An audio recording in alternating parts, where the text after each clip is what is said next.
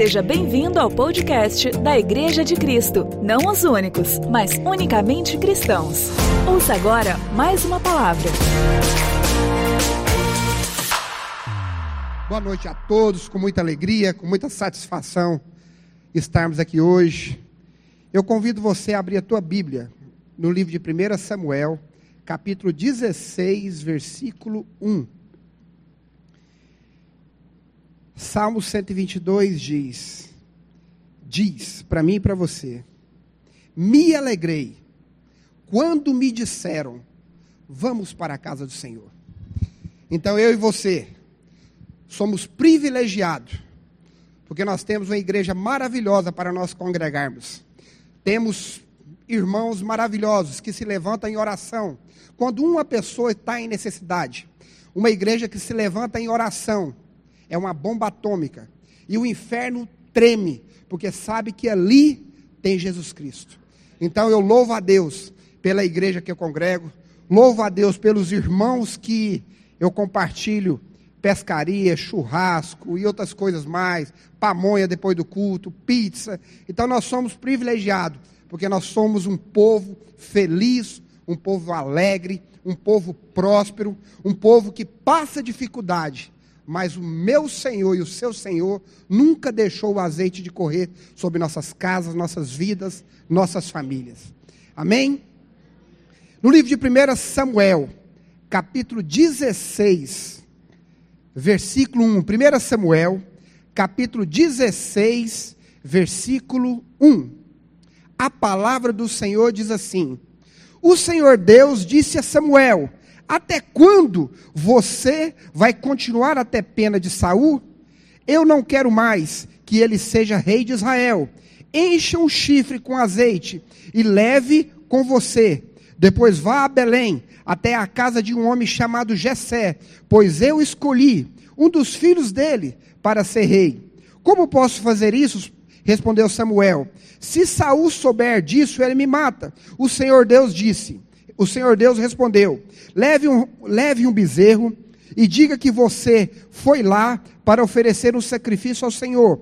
Convide Jessé para o sacrifício e depois eu lhe digo o que você vai fazer. Você ungirá como rei aquele que eu indicar. Samuel fez o que o Senhor Deus havia mandado e foi a Belém. Quando chegou lá, os líderes daquela cidade foram tremendo encontrá-lo e perguntaram: a sua visita é de paz? Sim, respondeu ele. Eu vim oferecer um sacrifício a Deus. Purifique-se e venha comigo. Ele mandou que Jessé e os seus filhos se purificassem e os convidou para o sacrifício. Versículo 6. Quando eles chegaram, Samuel viu Eliabe, um homem dos filhos, um, um dos filhos de Jessé, e pensou consigo: Este homem que está aqui na presença de Deus, o Senhor, certamente é aquele que o Senhor escolheu. Mas o Senhor disse: Não se impressione com a aparência nem com a altura deste homem. Eu o rejeitei, porque não julgo como as pessoas julgam. Elas olham para a aparência, mas eu vejo o coração. Então Jessé chamou o seu filho Abinadab e o levou a Samuel. Mas Samuel disse: Este também não foi escolhido pelo Senhor. Aí Jessé trouxe o seu filho Simeia, e Samuel disse: O Senhor Deus também não escolheu esse. Assim Jessé apresentou a Samuel sete dos seus filhos, e Samuel disse: O Senhor Deus não escolheu nenhum destes. E perguntou a Jessé: Você não tem mais nenhum filho? Jessé respondeu: Tenho mais um o caçula, mas ele está lá fora, tomando conta das ovelhas. Então mande chamá-lo. Disse Samuel: Nós não vamos oferecer o sacrifício enquanto não vier. Aí Jessé mandou buscá-lo. Era um belo rapaz, saudável e de olhos brilhantes. E o Senhor disse a Samuel: É este mesmo, unjam. Samuel pegou o chifre cheio de azeite e ungiu a Davi na frente de seus irmãos, e o Espírito do Senhor dominou Davi. E daquele dia em diante ficou com ele, e Samuel voltou para Ramá. Vamos curvar a nossa cabeça e vamos orar ao Senhor. Feche seus olhos. Pai, em nome do Senhor Jesus, te louvamos e te adoramos. Agradecemos ao Senhor por essa oportunidade, por esse momento maravilhoso de estarmos reunidos como igreja do Senhor. Pai, a nossa oração ao Senhor nessa noite, que a graça do Senhor venha sobre nossas vidas, tira do nosso coração tudo que não provém do Senhor, tira da nossa visão tudo que não é da vontade do Senhor, tira toda a incredulidade, toda a religiosidade, tudo que tenta atrapalhar o meu coração que seja absorvido da palavra do Senhor. Pai, que nessa noite não fale eu, mas que fale o Senhor. Pai, que a tua graça, que a glória, que a bênção do Senhor seja derramada sobre nossas vidas, nossas casas, nossas famílias, em nome de Jesus. Amém. Amém? Então, esse homem chamado Davi, é um homem que ele tem um título chamado Homem segundo o coração de Deus. Era um homem que antecede a um homem chamado Saul, um homem que foi escolhido como rei de Israel, o primeiro rei depois de juízes. Esse homem chamado Saul era um rei que foi escolhido por Deus. O povo de Israel fala para Samuel: Samuel, você já é de idade, dê para nós um rei como todos os povos têm.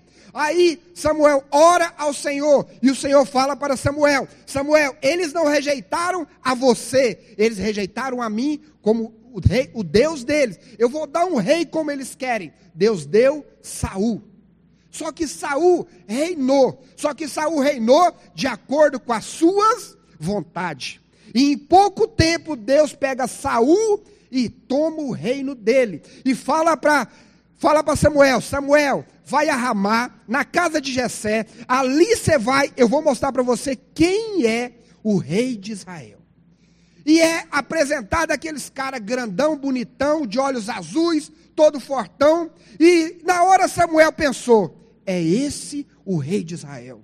E Deus foi rejeitando um a um, um a um, até não sobrar ninguém. Aí Jessé ficou pensando assim: se esse veio ungir, se esse profeta veio ungir meus filhos, acabou. Meus filhos foram todos rejeitados. E Samuel pergunta: Você não tem mais um filho? Tem. Está lá cuidando das ovelhas. Chama ele. Apresenta aquele jovem, de olhos brilhantes, um jovem humilde. E Deus olha, fala assim: É esse. Porque vocês, homens, vocês olham a aparência. Deus olha o coração. Deus trabalha. O jeito de Deus trabalhar é loucura para nós. Nós não vamos entender. Porque Deus, sabe quem que Deus escolhe? Os improváveis. Aqueles que ninguém acha que vai dar alguma coisa. Aqueles que não são. Deus escolhe as coisas loucas e desprezíveis desse mundo para envergonhar as sábias. Deus escolhe aqueles que não são para envergonhar aqueles que acham que são. Porque Deus, Ele conhece o meu coração e o seu coração. Deus tem o poder de olhar para você nessa noite, ele tem o poder de entrar no coração do Jefferson, esquadrilhar o coração do Jefferson, do Paulo e de cada um de nós. Ele esquadrinha o coração da Laís, do pastor, da pastora, da Karina, ele sabe tudo. Ele sabe qual que é aquela dor que está lá no profundo, ele sabe aquela angústia, ele sabe aquela decepção, ele sabe tudo. Ele sabe, talvez eu possa ter colocado uma camisa bonita para chegar na igreja, mas talvez por dentro eu estou chorando, talvez por dentro eu estou sangrando, e talvez ninguém vai ver. Ele vê. Ele vê. Ele sabia como que estava a dor do Cláudio. Ele sabia como que estava o coração do Cláudio. Ele sabia tudo. E Deus, hora nenhuma, perdeu o controle sobre a vida do meu irmão. Deus nunca perdeu o controle. Deus está no controle de tudo sobre sua vida. Deus te ama muito. Deus trabalha do jeito que o médico não vai trabalhar. Os médicos deu 20%. Mas Deus fala assim: aonde vocês colocam um ponto final, eu acrescento uma vírgula e eu ajo do meu jeito. Porque quem dá a última palavra na minha vida e na sua vida é Deus. Então Deus ele, ele tem a mania de escolher improváveis, aquelas pessoas que ninguém dá nada por elas. E Deus, nesse momento, ele manda Samuel ungir o novo rei de Israel, chamado Davi. Então, Samuel, ele, segundo a ordem do Senhor, ele vai, ele unge Davi, derrama o azeite sobre a cabeça de Davi. Ali, uma promessa foi feita sobre a vida daquele jovem. Só que a palavra continua. Israel, Saul, ele era ainda rei. E só que a hora que Saul, o coração dele começou a ficar nervoso, porque ele começou a perseguir Davi. Saul não aceitava de momento algum perder o seu trono, porque ele achava que o reino de Israel era dele. Ele não sabia que o reino de Israel era de Deus. E Davi é um homem tão usado por Deus que o que que Davi faz? O azeite foi derramado sobre a cabeça dele. Ele continuou fazendo as suas obrigações certinho, como seu pai mandava fazer. O seu pai fala assim: Davi, pega dez queijos, os seus irmãos estão na batalha, você vai pegar esses queijos, essa comida, você vai levar para os seus irmãos, você vai mandar para aqueles oficial e me traz prova da guerra. E Davi, obediente, o um menino correto, o um menino de Deus, ele pega aqueles alimentos, ele vai para a batalha, ele chega diante da batalha, de um lado o povo filisteu, do outro lado o povo de Israel, e lá, a hora que Davi chega, aparece um gigante chamado Golias, que grita ao povo de Israel de manhã e de tarde. Falava assim: povo de Israel, me dê um homem de vocês para lutar comigo. Se ele me vencer e me matar, nós seremos escravos de vocês. Agora, se isso aí não acontecer, vocês vão ser escravos nossos. E Saul e seus soldados se acovardaram de medo.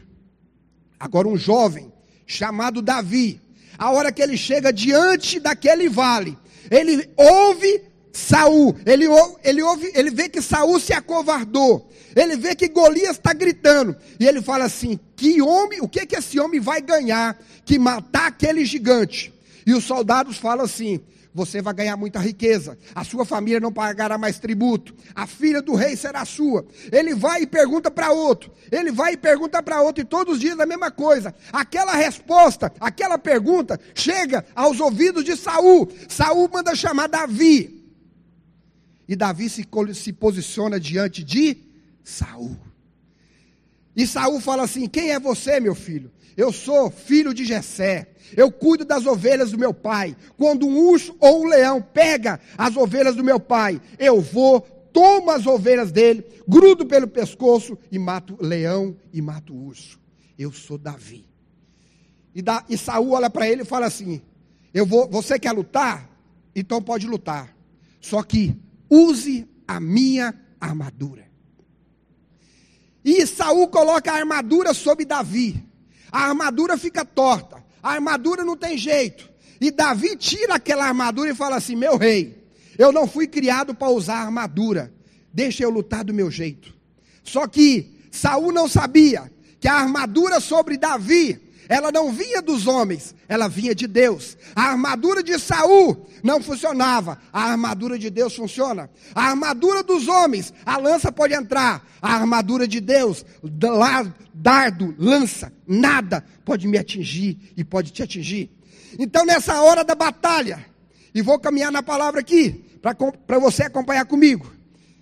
1 Samuel, capítulo 17, versículo 42. Porque tem hora que é tão bom falar da palavra de Deus, que a vontade é você falar tudo e nem parar para ler. Porque eu passei a tarde todinha lendo, lendo, lendo e falava, rapaz, é bom demais a palavra de Deus.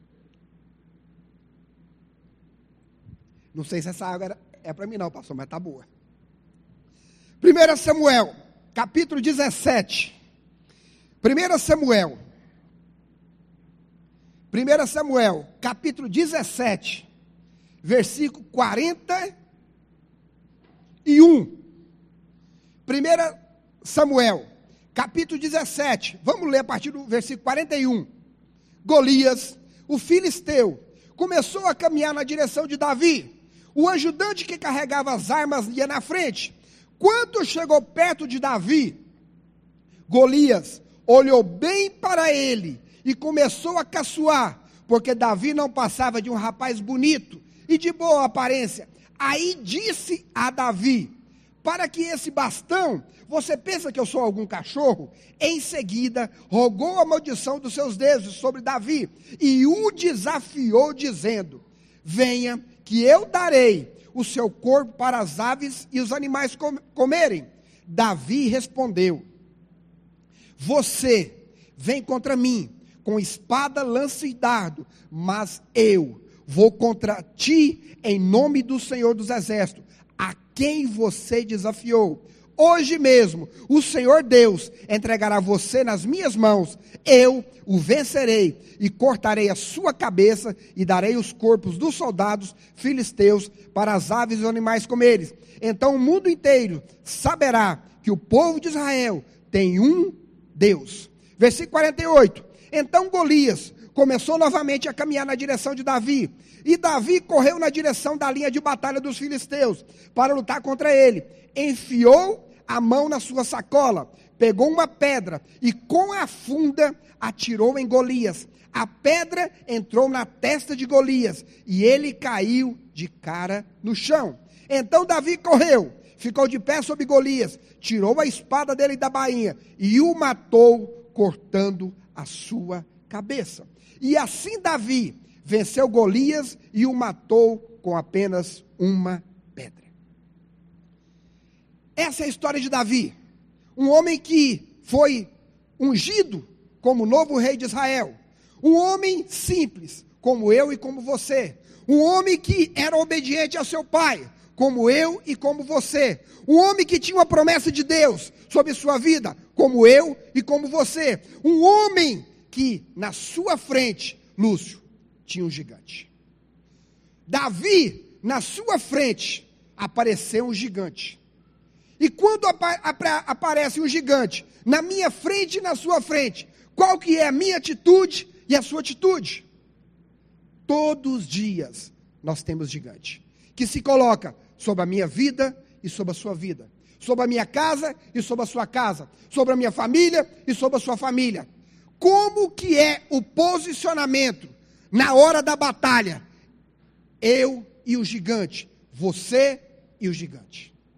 É uma pergunta que nós temos que fazer para nós, porque hoje nós vemos a nossa sociedade, infelizmente, muita, uma grande parte doente, traumática, depressiva, doente. Quantos pais de família aqui já entregou os pontos? Quantas mães que já entregaram os pontos? Quantas pessoas que você ouve entrevista delas e elas estão aí andando pelo mundo e a hora que se pergunta para ela: o que você está fazendo aqui? Eu não aguentei a pressão da minha casa. Eu não aguentei a pressão da minha família. Então, o diabo, ele, a primeira atitude do maligno, o que, que é? Pressão. Davi, ele olha para Golias. Davi, ele, ele olha para Golias, ele vai enfrentar Golias, e Golias fala assim: quem é você? A primeira atitude é desconstruir quem é Deus na sua vida. Ele olha para você e fala assim: Quem é você? Eu sou gigante, eu sou Golias, formado na batalha. Quem é você? Então o diabo, a primeira coisa que ele tenta é desqualificar você em Deus. Quem é você? Só que Davi, hora nenhuma, ele deixou se abater ele falou: Você vem contra mim com espada, dança, com, com flecha, com, com, com lança. Agora eu vou contra ti, em nome do Senhor dos Exércitos, a quem você tem afrontado. Davi enfrenta Golias, ele mata Golias. Agora que vai começar o ministério de Davi. Davi, ele cumpriu a primeira etapa. Ele vai morar na casa de Saul. Ele vai morar junto com seu amigo chamado Jonathan. Ele nem volta para a casa de seu pai. Só que aí o ciúme de Saul começa a atingir a vida de Davi. E caminhando na palavra, por causa do nosso tempo, Saul, ele tentou matar Davi 24 vezes. Saul, ele tentou matar Davi 24 vezes, Laís, por causa de um trono.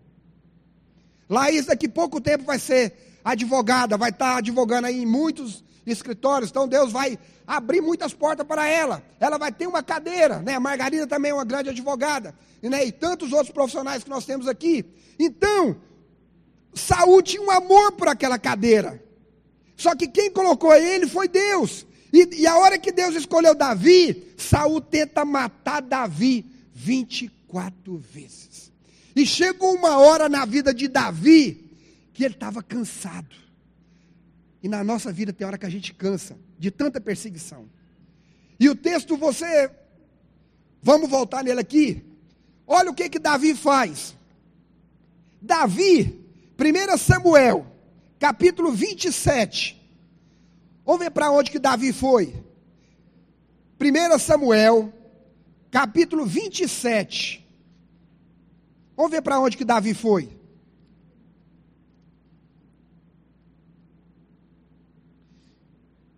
1 Samuel, capítulo 27.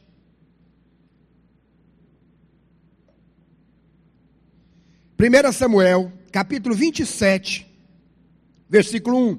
Davi pensou assim: algum dia Saul vai me matar. A melhor coisa que eu posso fazer é fugir para a terra dos filisteus. Aí Saul deixará de me procurar em toda a terra de Israel, e assim eu ficarei livre de perigo. Davi, ele matou Paulo, o herói filisteu, chamado Golias. Davi matou Golias. Davi, dentro de Israel, estava sendo perseguido por Saul. Saul varria Israel à procura de Davi. Só que Davi chegou uma hora que ele cansou de ser perseguido, ele vai morar na terra dos filisteus. Ele chega para o governador chamado Gate, 1 Samuel capítulo 27, e ele pede moradia para aquele governador. Aquele governador olha para ele e fala assim: Eu sei quem é você, eu sei que você é Davi, eu sei que você é temente a Deus, eu sei que você é uma pessoa correta, eu deixo você ficar aqui, eu vou te dar uma cidade chamada Ziclac. Pode ficar lá, Davi. Descansa. E foi Davi, com seus 600 homens, morar numa cidade chamada Ziclac. Certo dia, o povo filisteu vai batalhar contra o povo de Israel. Davi, servo agora de Gate. Ele se, se prostrona, se prostra diante do rei e fala assim: Rei, eu tenho que obedecer o Senhor, eu vou lutar junto com o Senhor e ele se posiciona. O povo de Israel do lado, o povo filisteu do outro lado, Davi atrás das fileiras. Só que na hora de lutar, os cinco governadores filisteus, eles falam para o para para para, para Gate, fala assim: esse homem, quem é ele? É Davi? Pode tirar ele. Ele vai nos trair. E o rei fala assim: esse homem nunca fez nada de errado. Do primeiro dia que ele estava aqui, até hoje ele não fez nada de errado. Davi, pode tirar ele. Ele vai nos trair. Aí você olha para Davi. Davi e seus 600 homens. Sai das fileiras. E o rei fala assim: Davi, os governadores não confiam em você. Volte para a sua cidade. Descansa com seus homens. Volte para casa. E Davi, junto com seus 600 homens, voltam para casa.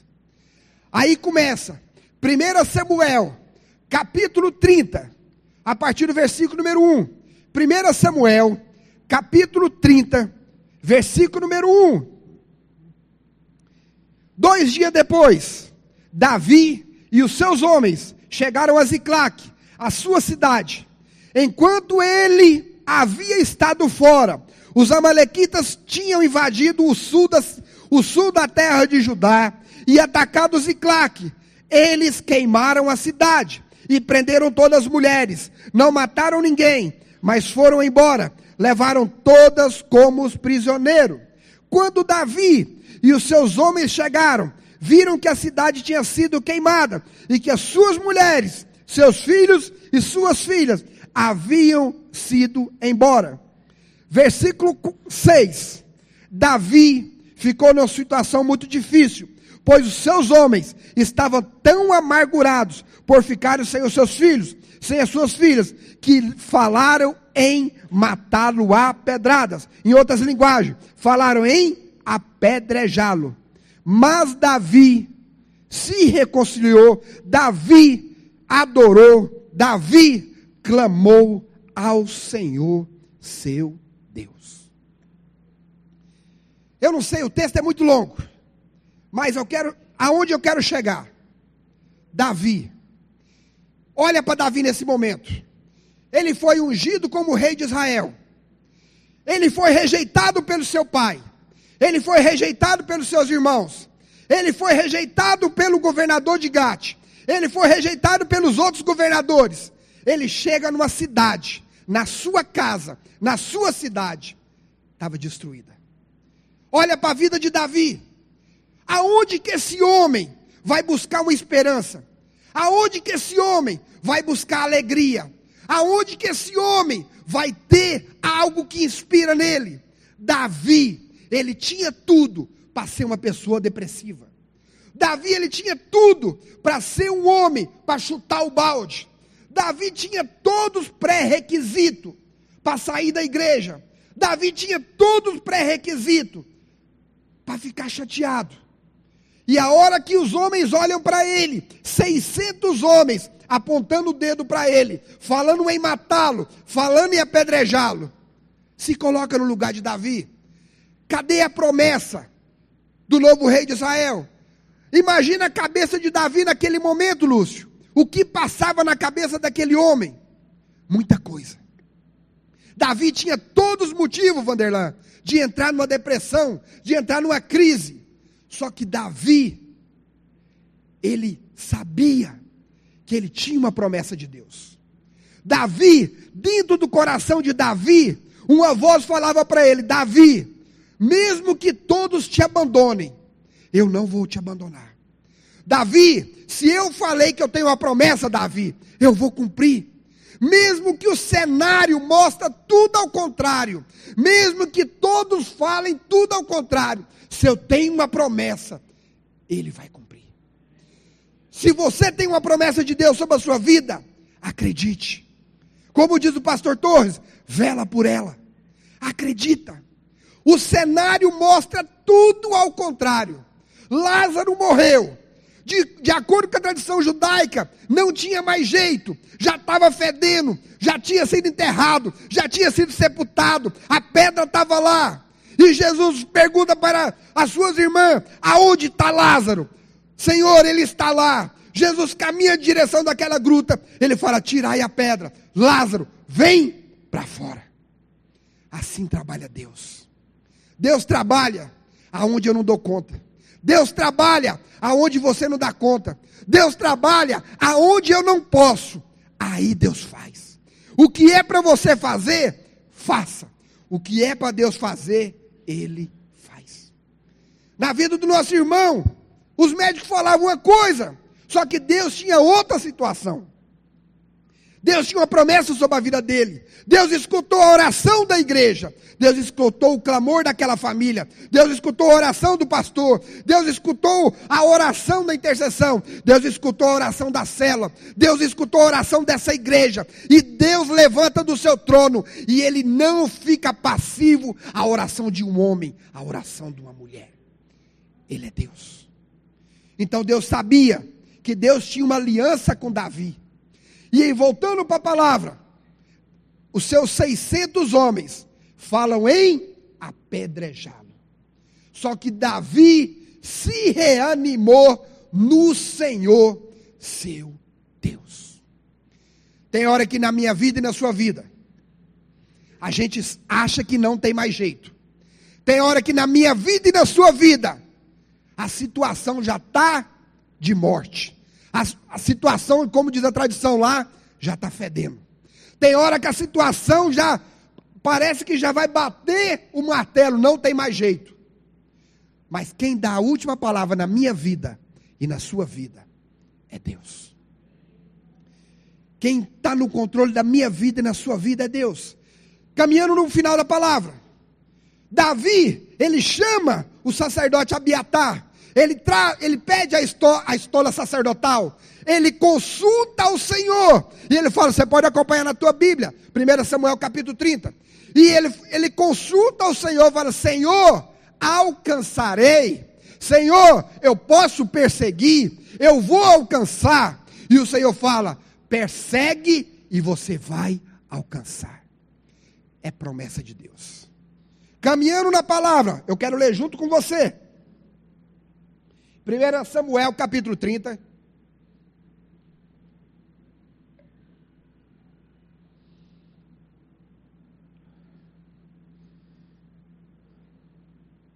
E Abiatar, só para ler com você.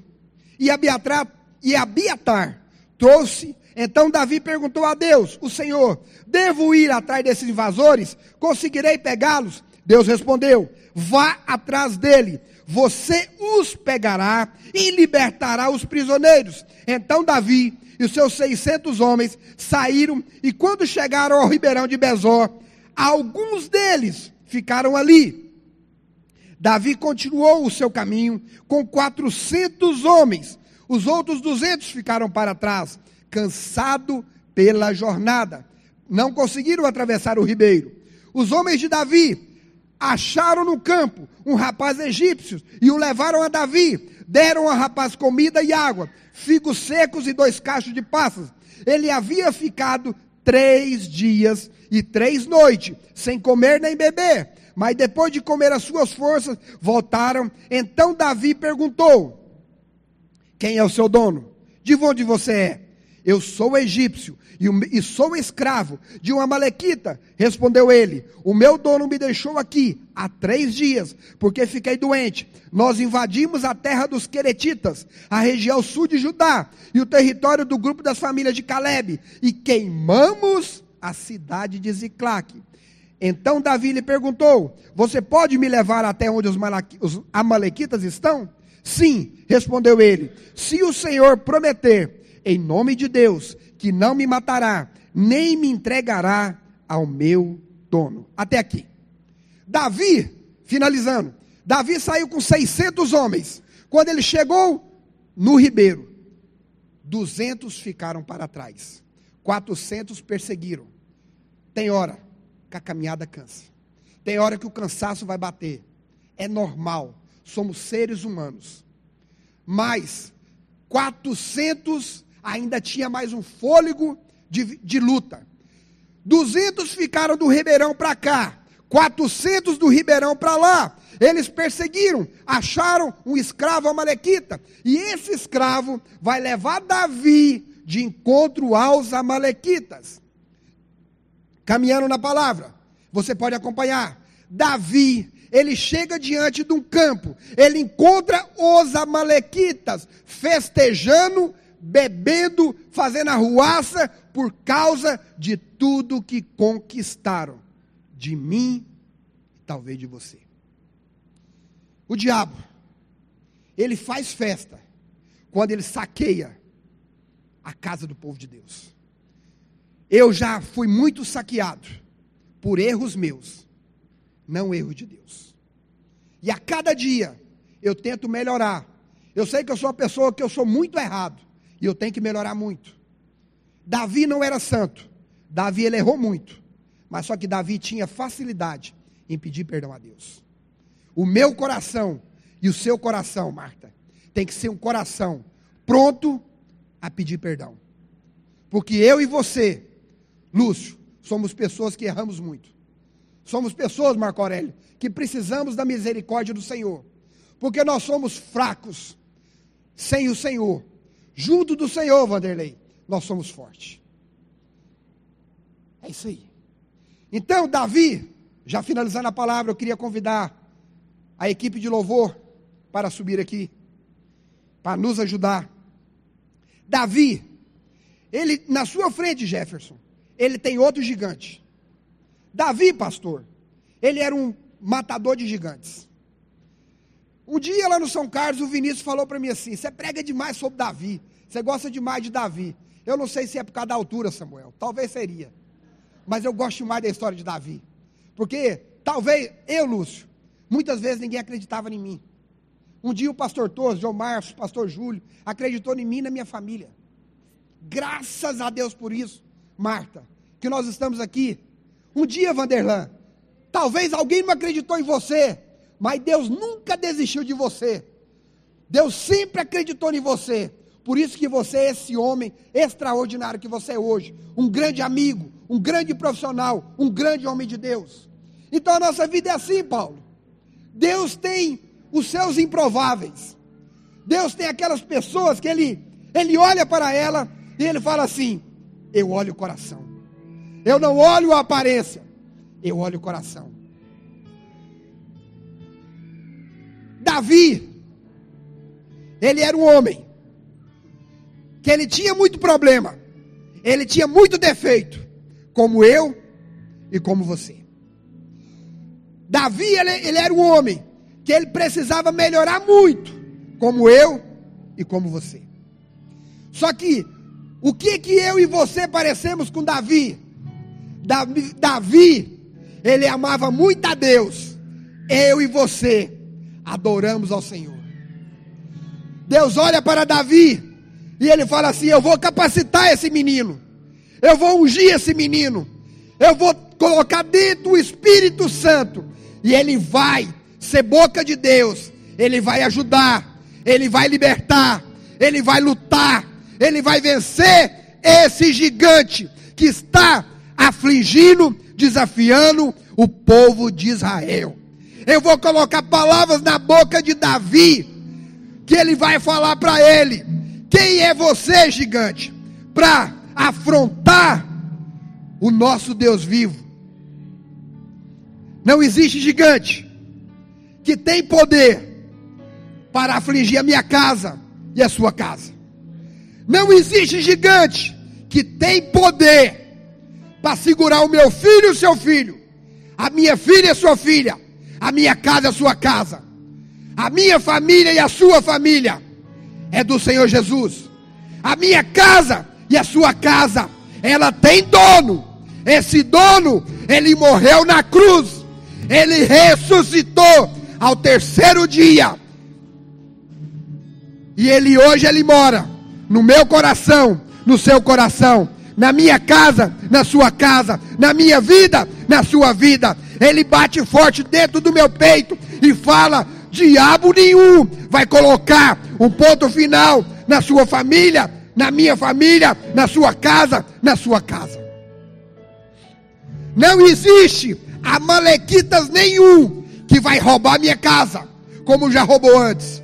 Amalequita nenhum do inferno vai roubar a sua casa, vai saquear, vai aprisionar, vai sequestrar a minha família e a sua família. Não. Gostou? Então acesse nossas redes sociais e compartilhe. Arroba Fama e canal do YouTube Igreja de Cristo Fama.